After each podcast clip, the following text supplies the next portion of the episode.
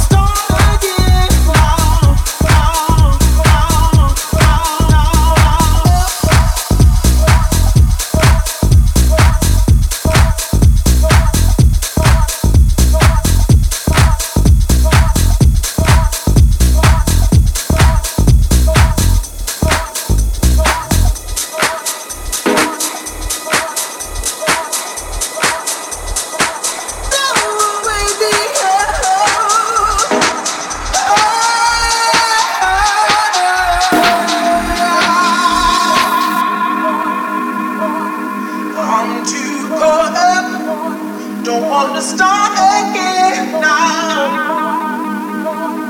Don't wake me up from this dream I'm in.